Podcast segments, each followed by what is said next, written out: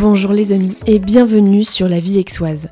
Si vous débarquez ici pour la première fois, je m'appelle Anne-Claire Duval, j'habite à Aix-en-Provence et chaque semaine je pars à la rencontre des Aixois, de leur parcours et de leurs projets. Un seul objectif, vous aider, par la connaissance de ce que d'autres font autour de vous, à devenir acteur de la ville. Depuis le début du podcast, je cherchais à interviewer un musicien, mais je voulais aller chercher un instrument que je ne connaissais pas forcément bien. Un concours de circonstances a placé Grégoire Roland sur ma route, l'organiste titulaire de la cathédrale d'Aix-en-Provence, mais aussi enseignant et compositeur. Je ne sais pas pour vous, mais j'ai de nombreux préjugés sur cet instrument qu'est l'orgue. Un truc un peu vieillot et poussiéreux, coincé au fond d'une église et utilisé seulement dans le cadre d'offices religieuses. Et puis j'ai rencontré Grégoire. La trentaine, sympa, passionné, talentueux, je me suis alors dit que pour que quelqu'un comme lui dédie sa vie à l'orgue, il allait falloir aller au-delà des idées toutes faites pour le comprendre. Quand je lui ai parlé de cette idée d'épisode, Grégoire a tout de suite accepté. Dans notre conversation, Grégoire m'a parlé de son parcours et de ce qui l'a mené à faire la rencontre de cet instrument imposant, mais aussi de ses inspirations en tant que compositeur, allant du chant grégorien jusqu'aux influences chinoises et asiatiques. Il m'a aussi parlé de la place de l'orgue dans la société d'aujourd'hui, du regain d'intérêt pour cet instrument, et nous avons aussi pris un malin plaisir à déconstruire plusieurs préjugés communs dont souffre l'orgue. Résultat, un épisode accessible à tous, sans blabla technique et compliqué, afin de vous donner envie peut-être de dépasser vos propres préjugés sur cet instrument.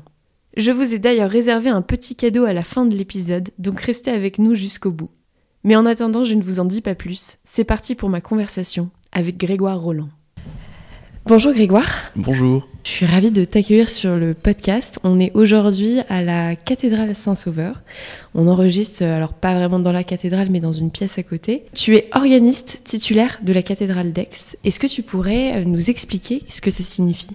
Alors être euh, organiste dans une cathédrale ou dans une église, en fait, c'est euh, avoir la charge de l'instrument, parce que ce sont des instruments euh, qui ont plusieurs siècles, qui sont parfois classés monuments historiques. Donc en fait, on a un petit peu la responsabilité de ces instruments-là au niveau patrimonial, et puis au niveau du rayonnement aussi culturel. de faire des concerts, d'essayer de, de, proposer des projets autour de, de cet instrument. Et puis évidemment le volet aussi important puisqu'on est dans un lieu de culte, euh, c'est aussi euh, tout ce qui concerne la liturgie, donc euh, accompagner les offices, notamment les messes, donc le samedi et le dimanche. D'accord, et donc c'est vraiment un volet 360 oui. oui, oui, en fait, euh, c'est une charge en fait qui, euh, a des activités assez multiples. Et moi, c'est ça que j'aime bien, c'est qu'en fait, euh, à un moment, on va accompagner une messe, et puis après, on va faire un concert, et puis on va faire un autre projet complètement différent. On peut faire aussi des visites de l'orgue, de la médiation. Enfin voilà, c'est très varié, et moi, c'est ça que j'aime justement dans, dans, cette, dans cette charge. On va repartir du coup du, début. Est-ce que tu pourrais nous raconter ton, parcours depuis que tu es petit et en fait comment cette passion de la musique et surtout de l'orgue, ça t'est venu? Alors, bon, alors quand j'étais tout petit, déjà, je, chantais beaucoup. Alors ça, c'était, euh, je pense que mes parents devaient en avoir un petit peu marre, mais je n'arrêtais pas de, chanter toute la journée, et du coup, ils se sont dit, bah, on va lui faire faire de la musique. Euh, et donc, j'ai fait du piano d'abord. J'ai commencé à 7 ans le piano, et puis en parallèle, j'ai fait euh, plusieurs chorales. Euh, je me suis formé aussi en tant que, chanteur. et puis, arrivé vers les 10-11 ans, là j'ai senti la, nécessité en fait, de monter à Paris pour faire toutes mes études. et donc je suis allé à la maîtrise de Notre-Dame de Paris, où j'ai été chanteur pendant 5 ans. Tu venais d'où comme ville en France? Alors, pas très loin de Paris, j'étais plutôt dans, l'Oise, en fait, donc au nord de Paris. Voilà. Et donc, euh, oui, donc je dis monter, mais bon, là, pour le coup, c'était plutôt descendre à Paris. et, euh, et puis, donc, j'ai fait la maîtrise de Notre-Dame.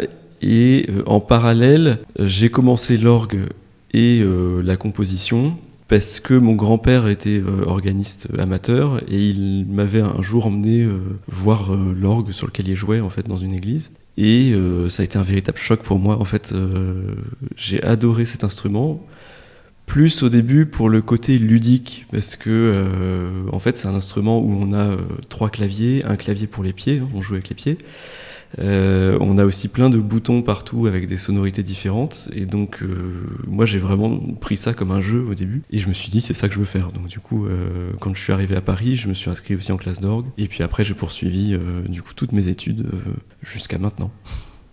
C'est dingue. Et du coup, c'est vraiment quelque chose qui t'est venu quand t'étais enfant? Et qui t'a jamais quitté Non, j'ai toujours, euh, toujours aimé ça. Ça a été une vraie passion. Hein. Après, euh, on compte pas les heures de travail et puis on, on a toujours des choses à découvrir. C'est un, une passion où on n'a on a jamais fini en fait euh, d'apprendre aussi. Donc aujourd'hui, toi, après ce, ce, parcours, tu es devenu euh, donc tu es organiste, tu es compositeur. Comment est-ce que s'articule un, un, petit peu ton planning autour de toutes ces thématiques? Alors, euh, principalement le, bon, le week-end, on va dire, je suis, euh, je suis à Aix-en-Provence pour euh, la cathédrale, pour les offices, l'orgue, voilà. la semaine, alors je suis aussi professeur au conservatoire d'Avignon, professeur de composition et d'orchestration. Donc la semaine, je donne mes cours en fait au conservatoire et j'essaie de me réserver quand même deux ou trois jours dans la semaine pour travailler pour moi, à la fois l'orgue et surtout la composition parce que ça prend du temps et c'est quelque chose d'assez lent en fait, la composition, il faut beaucoup de temps devant soi, donc euh, c'est bien d'avoir une journée où on peut euh, quand même faire ça. Faire ça. Donc j'essaie en fait de, de, de m'octroyer un peu de temps pour tout. C'est pas toujours évident. Euh, après, il y a aussi donc la question des concerts qui se font généralement aussi le week-end. Donc du coup, je suis obligé de me faire remplacer la cathédrale, etc. Donc c'est toute une organisation un peu compliquée, compliquée mais, mais voilà, on, on fait avec. Et puis, L'avantage, c'est justement que c'est un métier passion et que du coup, on, compte pas les, heures de travail et que, en fait, on, je dis que je travaille, mais en même temps, euh, c'est un tel plaisir que, que je le vois pas comme ça. Tu, j'ai plusieurs questions qui me viennent en tête là d'un seul coup. euh, donc toi, tu, tu n'habites pas à Aix, tu es basé à Avignon, mais tu viens régulièrement euh, sur euh, plusieurs jours d'affilée à Aix-en-Provence. Oui, c'est ça. Ouais, je viens. Bon, je viens samedi, dimanche, parfois le vendredi, s'il faut que je travaille aussi à la cathédrale. Parfois, il y a des réunions aussi, donc je peux rester aussi le lundi, ça dépend. Et tu, tu, disais un truc qui m'a, ça m'a interpellé justement sur ce côté où quand tu as besoin de composer, tu as besoin d'avoir du, du, temps devant toi. Il y a quelque chose qui m'a intrigué sur ton site, c'est que tu parlais de tes inspirations dans ta, la composition que tu fais pour l'orgue. Les inspirations d'un côté du chant grégorien, donc qui est un chant très euh, classique, euh, religieux même, corrige-moi si je me trompe. Et d'un autre côté, euh, tout ce qui va être inspiration plus japonaise et art de vivre euh, plus oriental. Oui, alors en fait, bon, le, grégorien, euh, c'est aussi parce que je, côtoie cette musique un peu au quotidien. Enfin, c'est tout ce qui concerne la musique sacrée. Alors la musique sacrée au sens large du terme, euh, voilà, ce qui veut pas forcément dire euh, liturgique, c'est-à-dire qu'on va pas forcément retrouver dans la messe ou voilà, mais c'est une inspiration, on va dire spirituelle, religieuse, voilà.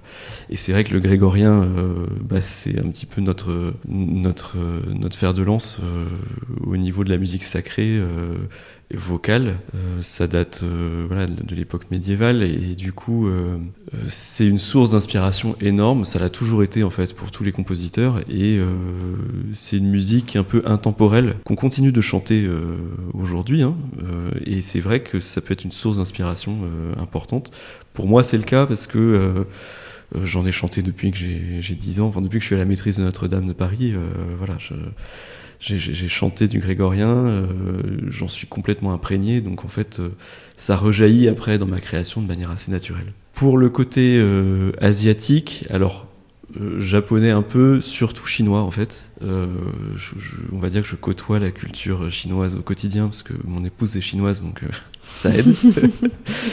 et, et c'est vrai que j'ai découvert cette culture euh, qui est d'une richesse euh, incroyable avec une histoire de plusieurs millénaires, d'au moins 5000 ans. Et, et du coup, euh, j'y trouve énormément d'idées. En fait, je trouve qu'il y a, il y a plein de choses à puiser en fait dans cette euh, dans cette culture et parce que aussi ils ont un regard un peu différent euh, que nous sur la vie, sur, euh, sur le, monde qui nous entoure.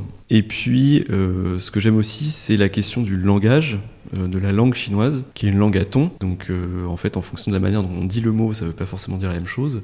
donc c'est déjà une langue un peu musicale. Et en plus il y a la question aussi des idéogrammes qui pour moi est une, source aussi d'inspiration importante en ce sens que un idéogramme euh, c'est à la fois un dessin qui est porteur de sens parce que il, définit un mot qui définit du coup un concept voilà. Mais aussi il y a euh, une temporalité euh, qui est construite par l'idéogramme, en ce sens que un idéogramme se construit avec différents traits, et donc on a aussi un certain ordre à respecter pour construire mmh. les traits, etc. Et donc, moi, je projette en fait cette, cette temporalité de l'idéogramme, de se dire, bah, je fais un premier trait, un deuxième, euh, un horizontal, un vertical, machin. Euh, ça, je le projette après en musique dans mes pièces, euh, comme une forme musicale. Voilà. Donc c'est bon. Après, c'est un peu, on va dire, une cuisine de compositeur. Mais euh, voilà, pour moi, c'est une source, en tout cas, d'inspiration euh, très très importante. Ouais. Et c'est dingue que tu aies réussi à mélanger les deux parce que c'est vrai qu'on on se dirait, même surtout en musique, ça n'a rien à voir. On n'irait pas faire ce rapprochement-là. Et eh ben, alors, euh, alors parfois je le fais, parfois je le fais pas. Euh, euh, ça, ça dépend. Après, le, grégorien, c'est presque une source d'inspiration un peu spécifique. voilà, là, tout ce qui est asiatique, après, c'est, on va dire qu'il y a un peu deux pans en fait dans ma musique, quoi, deux, deux choses qui se regardent. voilà, un petit peu cette, cette sorte de tradition un peu occidentale avec la musique grégorienne, et puis une découverte d'autres cultures avec la, culture asiatique. J'ai une question, je ne sais pas trop comment la formuler, je t'avoue, quand je l'ai en tête. C'est cette question de se dire qu'aujourd'hui, l'orgue et la composition, enfin la musique d'orgue, la musique euh, sacrée, c'est plus très sexy, c'est plus très au, goût du jour, pour de multiples raisons que je connais pas forcément toutes. et je voulais savoir, selon toi, euh, pourquoi est-ce qu'aujourd'hui l'orgue souffre un petit peu de cette euh, réputation où on voit quelque chose d'un peu vieillot, d'un peu poussiéreux? Qu'est-ce qui pourrait l'expliquer?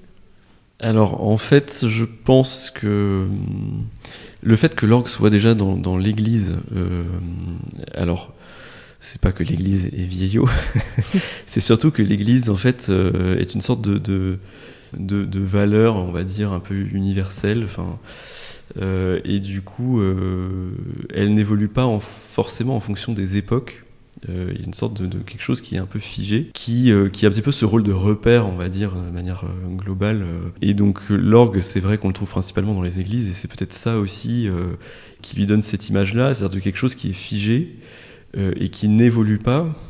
En plus, il, s'avère que euh, les orgues qu'on a dans, les églises sont des orgues, euh, justement, je le disais tout à l'heure, euh, un peu anciens. certains ont plusieurs siècles, il faut les, restaurer. voilà, c'est presque comme une ancienne œuvre d'art voilà, qu'on ne veut pas toucher. Et donc, ça peut paraître comme un instrument un peu déconnecté, en fait, de tout ce qui se fait actuellement, même dans la lutherie instrumentale, électronique, etc.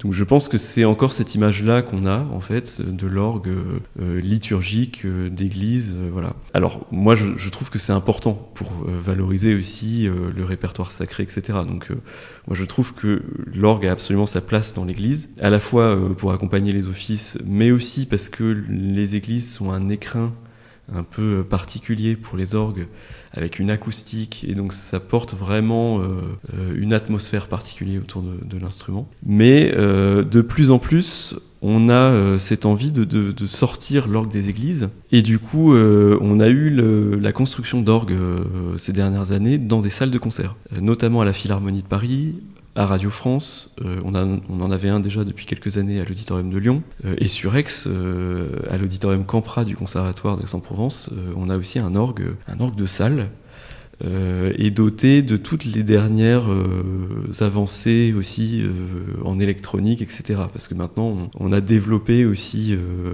différentes possibilités avec, avec les orgues, les orgues qui restent des orgues à tuyaux, mais on fait des ajouts électroniques qui nous permettent encore plus de possibilités que des orgues mécaniques, etc. Et donc, en fait, on, on met maintenant l'orgue sur la scène, sur le devant de la scène même.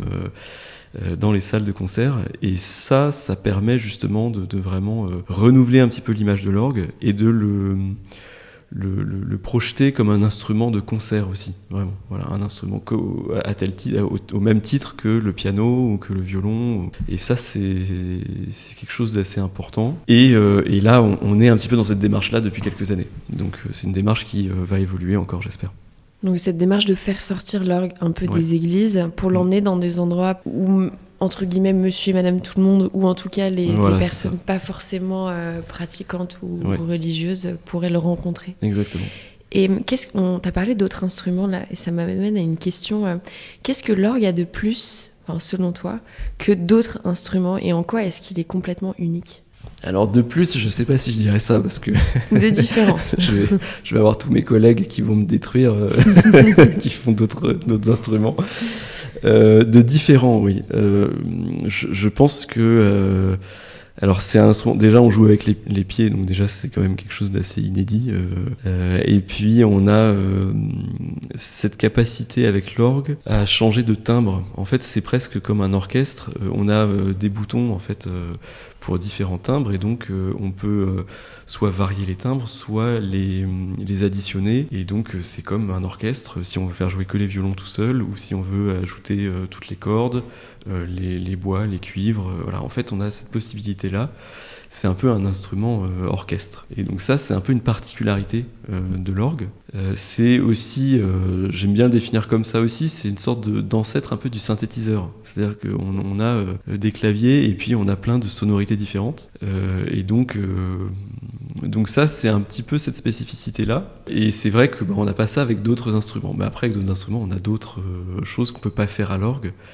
Euh, voilà, on n'a pas de pédale de résonance comme au piano par exemple. Euh, on ne peut pas construire le son comme au violon, euh, justement, comme je, je, le disais tout à l'heure aussi. Donc voilà, c'est un peu différent. Et toi, en parallèle euh, de l'orgue, tu disais tout à l'heure que tu as appris à, jouer aussi du piano avant même l'orgue. Est-ce que tu, joues d'autres instruments? Euh, Alors, je, fais un peu de piano, mais bon, pas du tout en professionnel. Du coup, je, euh, voilà, je me suis vraiment concentré sur, sur l'orgue. après, j'aime j'aime bien me remettre au piano de temps en temps pour moi. Je compose principalement au piano d'ailleurs. et c'est quelque chose pour moi qui est important. Donc voilà, après, je joue pas d'autres instruments. J'ai mm. pas encore eu le temps de, de m'y mettre. Le temps que ça doit te prendre déjà. voilà, c'est ça. Je... Entre l'orgue, la composition et puis toutes les activités euh, inhérentes à tout ça, euh, voilà, ça fait, ça fait un gros emploi du temps. Donc c'est vrai que j'ai pas, pas beaucoup de temps pour me, me mettre à encore un autre instrument. Mais j'aimerais beaucoup. Je te posais cette question parce que c'est vrai que c'est pas rare de, d'entendre parler alors d'artistes qui jouent d'un instrument mais qui derrière euh, vont développer telle ou telle partie de leurs compétences ou de leur savoir-faire sur d'autres instruments. C'est pour ça que je te pose cette ça arrive. Après, euh, alors je, reviens tout à l'heure à, euh, à, la question de la musique un peu sacrée euh, et tout ça. Il m'arrive d'avoir des projets autour de l'orgue qui sont complètement différents en fait de ce qu'on a l'habitude d'entendre de l'orgue ou de faire à l'orgue. Déjà par exemple on avait fait un concert avec une chanteuse récemment Marie-Ange Todorovic. On avait fait un concert classico-jazz où du coup on avait fait des standards de jazz aussi, on avait fait même de la chanson française, euh, voilà, que reste-t-il de nos amours, euh, des choses comme ça. Donc euh, voilà, et ça c'était vraiment sympa de faire sonner cette musique aussi à l'orgue. Puis récemment on m'a demandé aussi d'enregistrer des petites cellules musicales pour des compositions de hip-hop. C'est un, compositeur de musique de hip-hop, compositeur allemand qui voulait mettre de l'orgue en fait dans sa musique. Et donc du coup j'ai enregistré ça pour lui et pour qu'il puisse faire ça ensuite, mettre monter tout ça dans sa musique. Euh, voilà. Donc c'est après on a comme ça des projets un peu différents. Alors c'est c'est toujours à l'orgue, mais du coup, c'est vrai que c'est un contexte tellement différent qu'on a presque l'impression de faire un autre instrument. Ouais, non, mais clairement, là, tu, viens de raconter l'anecdote du hip-hop, c'est clair que c'est quand même fou. Et oui, oui, c'est ben voilà, c'est assez drôle en fait de se retrouver comme ça à la cathédrale en train d'enregistrer des, des, trucs de hip-hop. Euh, voilà, c'est logique avec ce que je voulais te demander aussi, c'est est-ce qu'on est forcément obligé d'être euh, d'être religieux pour apprécier la musique de l'orgue? Non, je pense que vraiment c'est pas lié parce qu'il y a déjà énormément de musique d'orgue euh, qui n'est pas forcément sacrée. Et ça, euh, bah, il y, a vraiment tout un répertoire hein, de ça. Donc, euh, donc du coup, on n'est pas obligé. Et puis après, c'est pas parce que l'orgue est dans les églises que forcément il faut être croyant pour l'apprécier. Je pense que c'est vraiment deux choses différentes. Il s'avère que l'orgue est principalement dans les églises, donc on fait les concerts dans les églises, mais on peut faire des concerts de musique profane aussi, sans forcément que ce soit sacré, et puis avoir cette approche euh, un petit peu euh, parallèle par rapport à la musique sacrée. Enfin, euh, moi je pense que, enfin d'ailleurs je connais beaucoup d'organistes qui ne sont pas croyants, hein, et d'ailleurs certains accompagnent des messes et, voilà jouent pour les offices dans, une, dans, des, dans des églises, mais ils ne croient pas, ils ne sont pas croyants. Donc c'est euh, c'est vraiment deux choses qui sont pas, alors qui ont un lien bien évidemment, mais qui sont pas corrélées. euh. Voilà, c'est ça. Parce que c'est vrai que c'est un des, un des préjugés qu'on peut avoir Oui. sur l'orgue euh, par rapport à la, à la religion. Oui, oui. Justement, de se dire qu'on peut pas apprécier cet instrument si on n'est pas un minimum croyant. Ou, Et non, et en fait, euh, bah après, l'orgue est enseigné aussi dans les conservatoires. hein. Enfin, moi, j'ai fait tous les conservatoires euh, à Paris et on n'a on n'a pas besoin d'être croyant pour s'inscrire au conservatoire. Non, ouais, clairement. Donc euh, voilà, du coup, on, on peut vraiment apprécier cet instrument pour, pour l'instrument euh, en tant que tel. Euh, et voilà, et là, au conservatoire d'Aix-en-Provence, il y a une très très bonne classe d'orgue euh, avec une vingtaine, plus d'une vingtaine d'élèves, je crois. Donc c'est énorme. Y a, je crois qu'il y a un réel regain en fait d'intérêt pour pour cet instrument. Justement, mais parce que on, essaie de le sortir un petit peu de cette image euh, euh, de musique sacrée et d'instruments euh, intouchables un peu. Ouais, c'est vrai que quand on voit la taille du morceau aussi, Oui. c'est euh, Ça fait peur. Mais il faut pas. Faut, je pense qu'il faut aller le visiter. Il faut aller visiter les orgues. Il faut. Voilà. Moi, c'est vrai que j'essaie. alors, le Covid n'a pas aidé. J'ai dû annuler toutes les visites d'orgues, etc. Mais à la cathédrale, j'ai j'ai essayé de, de- de faire régulièrement des visites de l'orgue pour montrer comment ça fonctionnait, euh, montrer comment ça se jouait, etc. Et bon, alors généralement, il y a beaucoup de monde à ces visites-là. Et je pense que euh, après, c'est un peu notre rôle aussi en tant qu'organiste de, faire de la médiation autour de l'instrument et de montrer que c'est pas quelque chose qui est euh, complètement figé et, réservé à soit une élite, soit à des personnes en particulier, quoi. À travers ces moments où tu vas jouer, où tu vas composer, qu'est-ce que tu as envie de, transmettre aux gens au- autour de toi?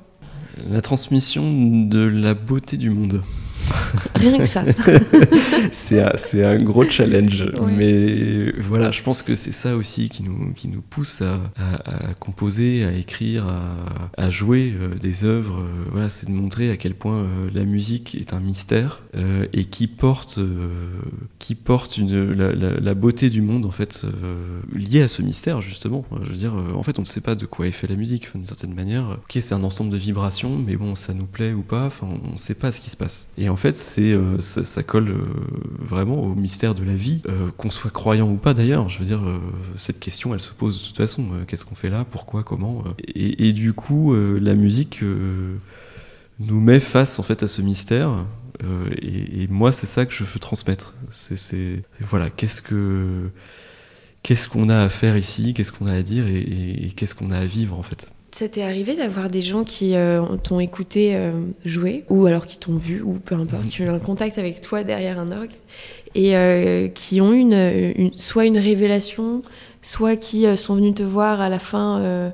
T'as des souvenirs particuliers de gens que ça a touché? Oui, c'est arrivé, ouais, plusieurs fois. Euh, des personnes qui viennent me voir à la fin et, qui me parlent d'un être euh, cher qui est mort euh, et que du coup cette pièce leur faisait penser à, à cette personne parce que c'était comme ça, machin. Oui, ça s'est arrivé, ouais. Des personnes ou qui viennent vraiment nous voir à la fin et qui nous disent mais c'était extraordinaire, bravo, ça m'a bouleversé, voilà. Ou alors même parfois quand je répète à la cathédrale, il m'est arrivé une fois, j'étais en train de répéter à la cathédrale et, une fois que j'ai fini ma répétition, je, m'en vais, je, claque la porte et puis là en fait sur la porte il y avait un petit mot et du coup je, regarde et c'était marqué euh, merci pour ce merveilleux moment, euh, voilà. Et c'était même pas signé. c'est- des moments comme ça où on se dit bon bah on, fait du bien en fait. Euh, et c'est ça notre rôle, c'est d'essayer de faire du bien en fait aux, gens autour de nous, que ce soit pour la composition ou pour la pour l'interprétation. Euh, et quand on a ce genre de retour, ben on se dit, euh, voilà, c'est réussi. Alors ça veut pas dire qu'il faut se reposer sur ses lauriers, loin de là. Ça veut dire qu'il faut continuer pour que on puisse encore toucher le, plus grand nombre, euh, encore plus, voilà, que, que ce qu'on a déjà fait d'une certaine manière. Pour des gens comme moi, qui ne, et sûrement comme les personnes qui nous écoutent aussi, qui ne connaissent pas grand-chose ni à l'orgue, ni, ni à, cette, à la musique plutôt sacrée, est-ce que tu aurais un conseil d'œuvre à regarder s'il fallait en choisir qu'une pour euh, commencer à mettre un pied à l'étrier un peu, alors pas facilement, parce qu'il faut toujours un peu de volonté, mais pour commencer en tout cas Euh, pour commencer, bah, je pense qu'il y a les, on va dire les, tubes entre guillemets, euh, la toccata en ré mineur de Bach, voilà, ça fait ça fait un peu partie des pièces que tout le monde connaît et que tout le monde apprécie de cette manière. Donc peut-être commencer par là et puis ensuite essayer euh, de, découvrir un peu le, reste du répertoire. Alors comme tout, en fait, euh, ça demande un peu une volonté aussi de, la part de chacun. Euh,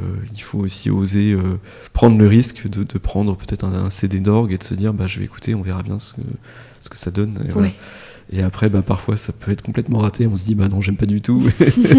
et parfois, on peut se dire ah ça j'aime bien, ah cette pièce-là j'aime bien. Et puis ça peut être le début de quelque chose. Euh, donc il y a ça. Et puis après, il faut se sensibiliser aussi à euh, à l'instrument. Alors on peut aussi aller au concert, euh, parce que là aussi vivre l'instrument en concert, c'est pas comme au disque. Quand on est dans un contexte, et même un contexte d'église, enfin je veux dire, on est comme ça dans un, dans un lieu un peu intemporel, euh, avec, euh, enfin chargé d'histoire, euh, avec un, un orgue en direct là qui nous prend aux tripes euh, et parfois qui nous fait vibrer euh, même physiquement. Enfin, voilà, c'est des sensations qu'on n'a pas quand on écoute un disque. Donc Mhm. euh, ça, ça peut être aussi une, une chose.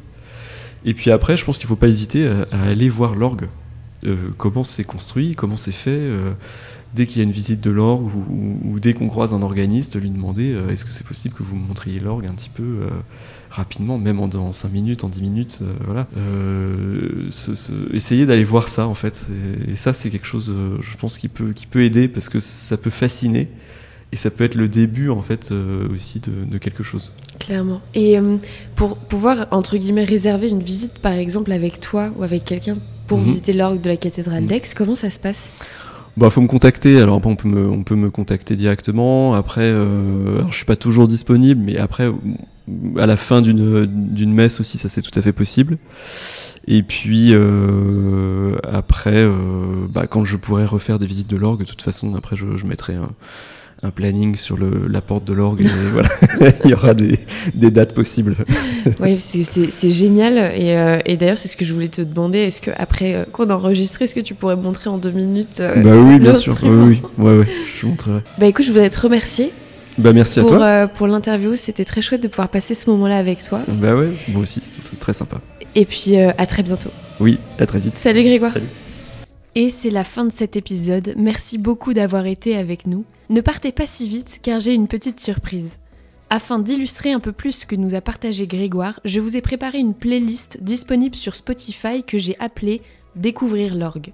J'y ai bien évidemment mis des musiques plutôt de type sacré composées par Grégoire, la fameuse toccata de Jean-Sébastien Bach, mais aussi des reprises à l'orgue de Pirates des Caraïbes ou d'Interstellar, ainsi qu'une œuvre plutôt moderne de l'américain Cameron Carpenter. Vous retrouverez le lien de cette playlist dans la description de l'épisode. En tout cas, j'espère qu'après nous avoir écoutés, vous aurez envie de voir l'orgue sous un jour différent. Et pourquoi pas que vous irez voir Grégoire pour une visite de l'orgue de la cathédrale d'Aix-en-Provence ou pour assister à un de ses concerts. Et sur ce, je vous dis à la semaine prochaine pour un nouvel épisode.